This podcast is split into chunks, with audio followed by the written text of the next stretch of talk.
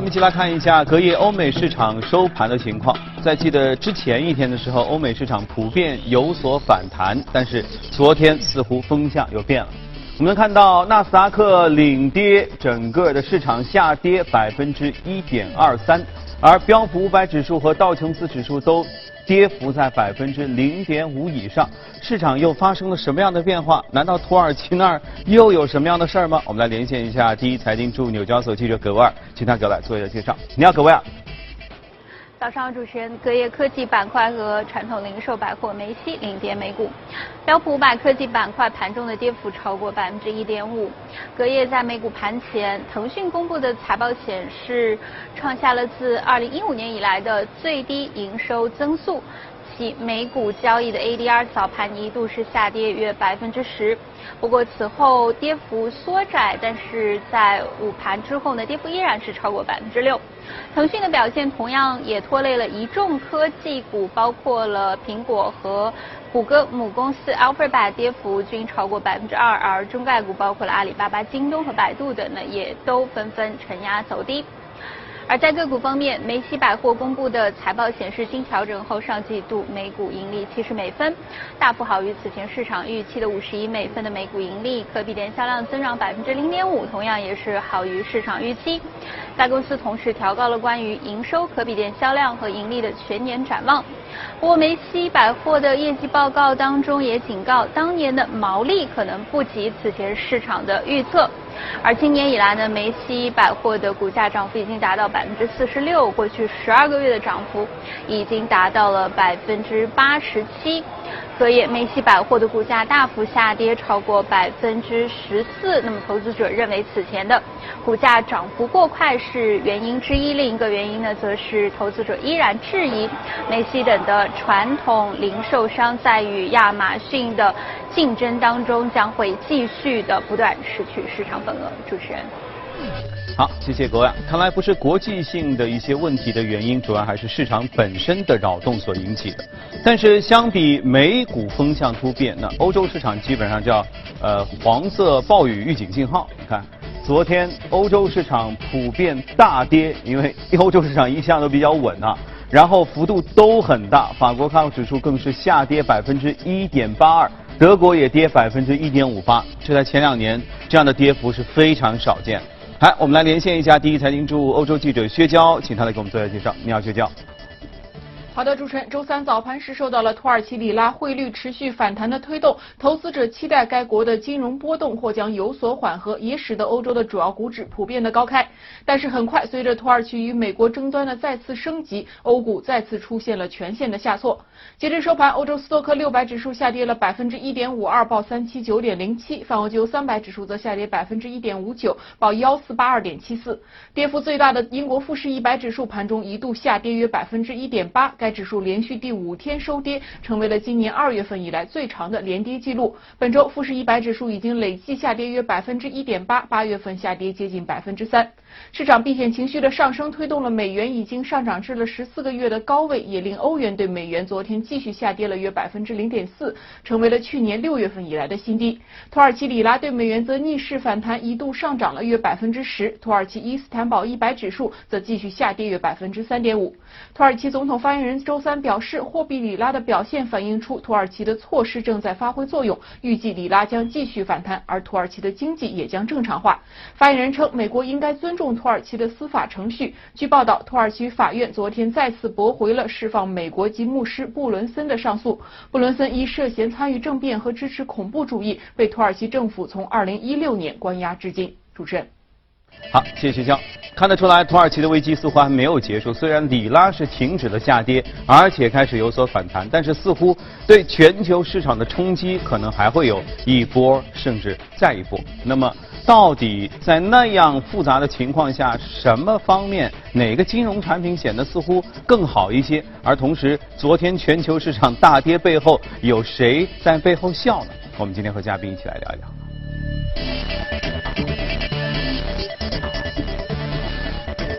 好，今天来到我们节目当中是徐光宇，你好，徐光宇。早晨我在看许多金融类的帖子的时候，都在说，因为昨天全球市场普遍还跌得挺挺惨的。对。一般都说美元在从中笑啊，美元没事儿偷着乐。似乎从昨天整个的就是大量的跌幅当中，确实能看到美元指数有一波强劲的上涨。甚至我会想说，是不是因为美元的上涨、美元指数的上涨，导致全球市场昨天那样大的跌幅啊？啊，确实，呃。今天的话，就是昨隔夜的整个的一个市场的呈现出非常巨大的风险的话，其实和美元的话是有一个非常大的一个相关性的。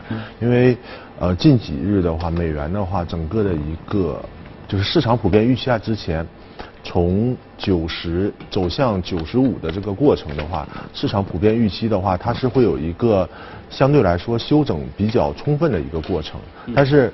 美元近两天的话，其实它是明显超出了市场预期，在九十五的附近并没有非常多的一个停留，现在已经基本上要冲到九十七的一个水平，这是非常的超百都在即了。对对对，非常的超出整个市场的一个预期，因为美元的话，从历史上来讲和新兴市场是有一个非常高度的负相关，就是每一轮的美元的一个走强都会带来新兴市场有。不同情况的一个危机，尤其是目前的话，美国的一个仍然是在一个加息的比较明显的周期当中，所以美美元的这轮走强的话，投资者是开始预期是不是会走到一百啊，甚至一百零五这样的一个水平，所以在近期的话，整个新兴市场的话是出现了一个对于未来预期而引起的。非常剧烈的一个波动，嗯，所以说我们看到的是新兴市场整个的走弱的一个情况是最为明显的。嗯，那么其次的话，即使是美股本身也是受到了美元走强的一个影响。嗯，所以我们稍微来捋一下，如果说本周前半周主要扰动是因为来自土耳其啊，土耳其的整个的这个市场里拉的暴跌，呃，影响了欧洲也影响了美国，但是其实看上去的幅度并没有昨天影响的那么大。嗯，然后那。之前一天的时候，整个都好像说开始有所缓解了，所以市场也普遍有回暖了。那么昨天晚上具体发生了什么？有没有具体的一个导火索？呃，我刚才那个就是我们看驻美的记者也提到了，就是说啊，腾讯在。美股上市的 ADR 出现了一个比较大的一个下调，然后引起了整个科技股板块的一个下调。那么其实这有两方面的原因。第一方面的话，就是美国的科技股本身呢，它的一个估值水平其实是相对来说还是比较高的。尤其是一些我们之前也提到，就是说对它的预期比较好，因为毕竟美国的经济数据是比较好的。那么对期待很高，所以说它给的一个估值的溢价就是比较高的。但是它估值高，恰恰是与美美国目前的货币政策是相反的，因为美国的货币政策是在一个加息周期，加息周期对于美股的估值是有一个天然的压制作用，这是一组矛盾的一个存在。所以说，在美元快速走强的时间点。那么，对于之前估值已经很高，虽然说业绩还不错的这些个股，那么会有一种天然的压制。但一旦这些个股的业绩虽然还可以，但是它的预期就不及预期的不及预期的话，对它的在顶部区间的一个波动会有一个明显的一个扰动。所以说，这也是导致昨天美股。包括欧洲市场出现了一个明显下跌的一个非常主要的一个原因，嗯，就是投资者在高位的话，可能觉得确实是风险非常大，加之美元在这个九十五的一个幅度上，并没有做一个非常明显的停歇，而是直接向一百进行了一个后半段的一个冲刺，嗯，所以说市场的风险就在这个时间点上出现了一个情绪上的一个爆发。那会不会是有可能？比如说，因为马上九月份了，九月份的美联储加息的概率其实几乎就近近乎百分之百，也就是是一个大概率的事件。会不会市场从土耳其的这个危机当中开始缓过来之后，一看，哟，九月要到了，现在要不要提前做出一些对加息的反应？然后只是大伙儿都同时反应了一下，然后整个市场就跌了一下。哎呃，有这种就是有这种可能性。其实呃，对于加息这个事情，那个市场其基本上这个市场的波动都不是在加息以后出现的波动，基本上都是在加之以前，然后对它的一个预期出现的一个波动。那么我觉得这是那个可能不是对九月份的一个预期出现这这种波动，因为九月份的预期其实是相对来说比较充分的啊，它可能是对于明年。啊这种加息的节奏，以及啊，因为现在其他的货币的话，其实是相对来说比较弱，嗯，就是说它这个美国和其他经济体的这种利差，其实并没有一个明显的一个缩窄，就是说美国很好，嗯，但是新兴市场。包括欧洲可能距离美国的距离不是一个同步的复苏，他们阶段一个阶段不一样，一个质量也是不一样。那么导致了他们在美元汇率上一个一方面来是利差的一个影响，另外一方面来自于经济情况的影响，导致美元汇率对于其他汇率可能会不会有进一步上涨的一个一个可能性。那么这种可能性的预期的话，是导致这轮的一个整个的一个下跌一个最主要的一个原因。嗯嗯。因为昨天我们在嘉宾访谈当中也谈到了美元指数上涨这个事儿本身还好，但是问题是似乎支持美元指数上涨的因素一个都没变，一个都没变的话，那也就是说它它它上涨的可能趋势性的这样一个上涨，导致了对整个市场你说其他方面的打压。那您觉得这个趋势有变化吗？啊，我觉得短期是没有太大的变化的。嗯。啊，因为现在就是说之前的一个下跌。是从大概一百跌到八十九左右的一个位置，它的速度其实也是很快的。嗯。那么现在这种逆转的话，由于之前的跌速也是比较快的，那么它上涨的话来吞没整个之前的下跌的一个速度，可能也是相对来现在处在一个加速的一个期间。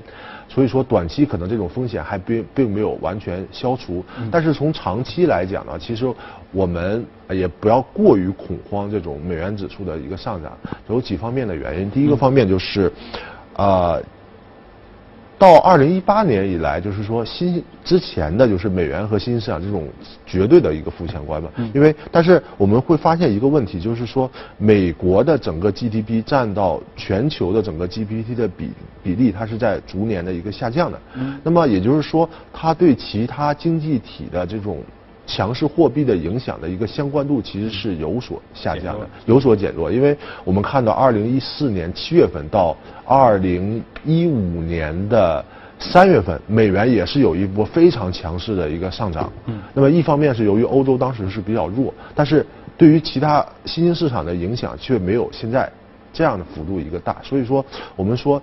可能是短期进入了一个反应期，但是从长期来讲，它的影响可能并不会像九七年出现新兴市场经济危机啊。一方面，这些新兴市场经过了之前的危机准准备，就是货币储备啊这方面，其实比之前要强很多。另外一方面，由于美国的整个 GDP 的一个占全球的比例是在下降的，所以说它的美国的货币对于全球货币的影响也没有之前那么的大。另外一点的话，就是说现在的一个全球化的一个经济来说的话，如果美元持续的一个强势，那么，呃，对于它美国的一个整个的一个经济也是会有比较大的影响，因为，啊，如果说自己并不希望美元指数对的，如果说其他经济体非常非常的差的话，那么由于美股当中有大量的跨国公司，它的一个业务主要是对欧洲，主要对新兴市场，由于不同的板块可能是对于。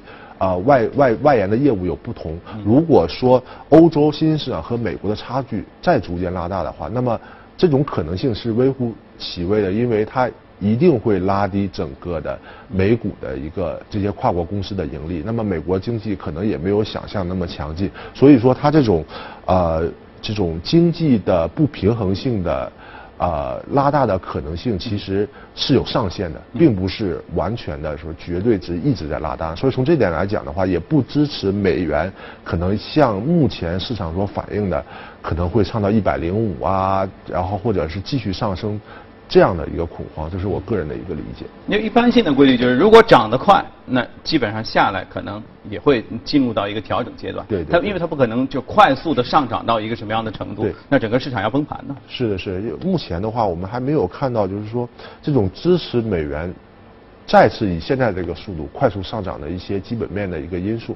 嗯，其实这个市场上并没有一个特别大的一个体现。嗯，那么但是就是说，现在同时的话，从估值来讲，比如说我们近期跌的比较多的香港市场，那么其实它的一个估值的一个呃很多个股，这不是破净的一个问题嗯，它的个股呢可能就是已经是呃零点五以下的市净率，大批量的个股是零点五以下的时候，你能说这个跳楼价？对，你说能说这个市场没有价值吗？只不过是。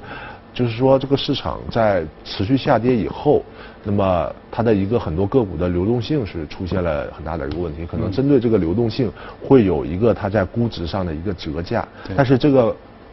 企业本身来说的话，它是有一个绝对的一个价值的，所以说它的一个抗风险能力其实还是非常的一个强劲。嗯嗯，所以其实美元，因为我们曾经也介绍过，美元指数两个主观原因就是美美国经济本身支撑它是否上涨，另外就是看周边。假设欧洲很好，美元美国没那么好，那其实欧元一涨，美元也就能跌。也有跌。只是可能在当下这个阶段，就是总体新兴市场，包括欧洲市场都不太好。对，加上支持美元本身强劲的因素又没有变，就美国经济本身没有变，所以此消彼长的情况下，美元一下子就亮冒出来，所以说他在背后从中笑啊，别人都在那儿哭。是的，所以如果只要有这些因素，比如说欧洲市场稍微能好一点，新兴市场稳住了这一波之后，也能有所反弹或者至少支撑住吧，那美元也许就能保持稳定。因为。一方面就是说这些新兴市场的下滑的一个，就是刚开始下滑的一个影响，嗯，还没有完全反映到美股当中，这是一方面。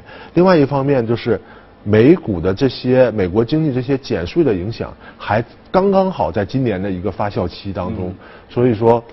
就是赶上了，赶上了，就是这边是正在一个加速冲刺，但是它不可能一直冲刺，就刚刚好在这个加速冲刺的一个阶段，但是其他市场还并没有完全的恢复过来。那么在这个时间节点，恰恰是容易累积风险的一个时间节点。但是我们知道，它不可能一直以这个一百米的冲刺的速度去跑一千米，所以它后面的速度一定会降下来的。那么这种差异。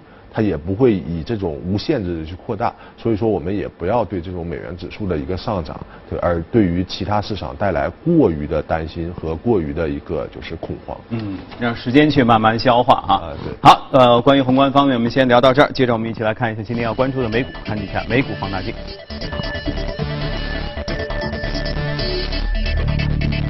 要放大看的是惠普。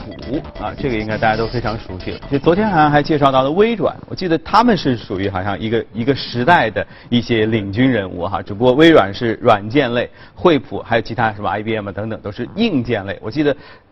那些年份的所谓互联网科技的大佬们站在台上，应该就是这些传说中的人物。但是现在似乎这个境遇上其实还是差别挺大。微软已经高高在上了，天哪！对啊，我们可能现在很少提到惠普的。但是这个惠普本身的话，一方面我们看到它近期的股价是相对来说比较稳定的。嗯。啊，那么我可能觉得这种新兴的这个科技股，大家比较热的这些股票。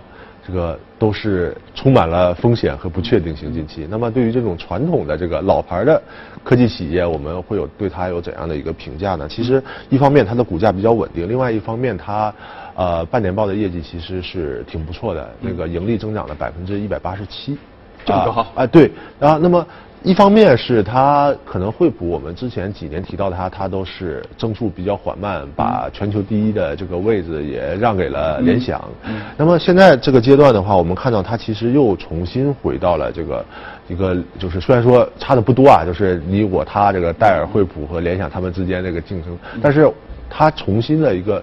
增长其实是非常快的。嗯。那么有几方面的原因？还是卖这个笔记本电脑和桌面电脑。我们我们这个也是可能很多投资者觉得就是，哎，PC 是不是已经过气了？我们其他这个有生活中已经不再出现这但其实其实 PC 的话，又近期的话不知不觉又重重新有了一个非常好的一个增长点。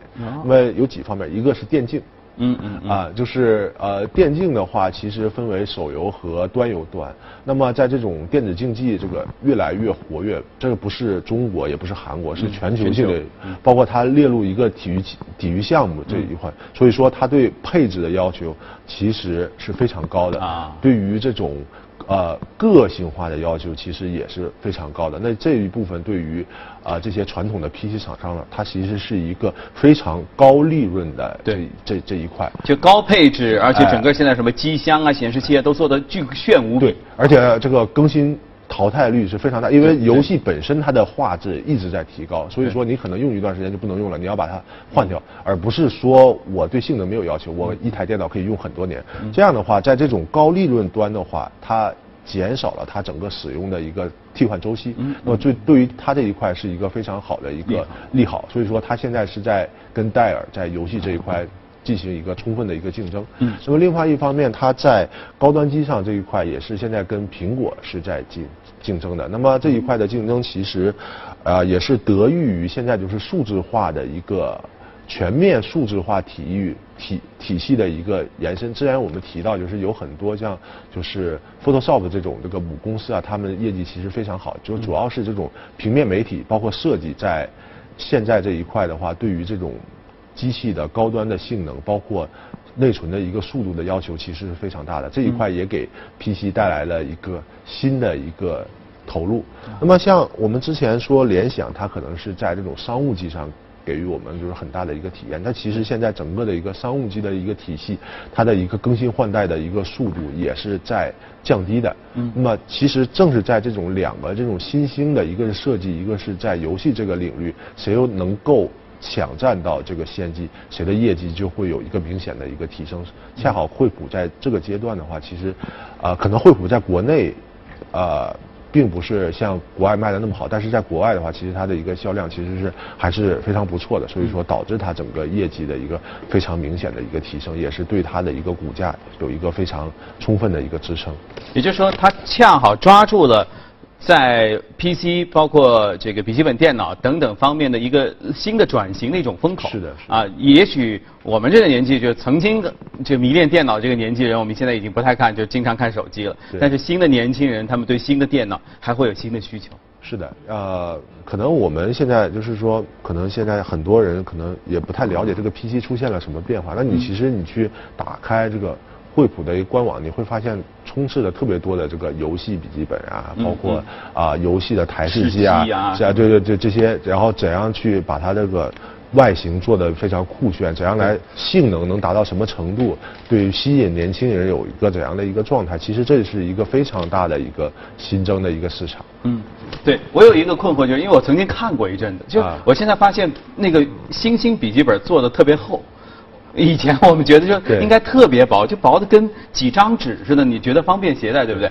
现在笔记本一个比一个厚，然后它上面带有各种发光条和各种颜色，这种酷炫。打开之后啊，你觉得像到了一个超市似的，上面有各种荧光灯。但是呢，似乎年轻人就特别喜欢这种东西。对，而且它对散热的要求其实是非常非常高的，所以说。呃，特别好的一点就是这一这一部分笔记本，包括台式机，它的一个利润率其实是很高的，非常高的，并且它的一个更新换代的速度也是非常，因为年轻人嘛，他都会去追求这种最新的、最酷炫的，然后这种这种东西来做，所以说这一块的话，对于这种呃传统 PC 厂商是一个非常大的一个机遇。嗯，就老的，哪怕是一些过去的制造业的东西，其实只要能抓住新的需求，对，一样可以焕发新的生机。啊。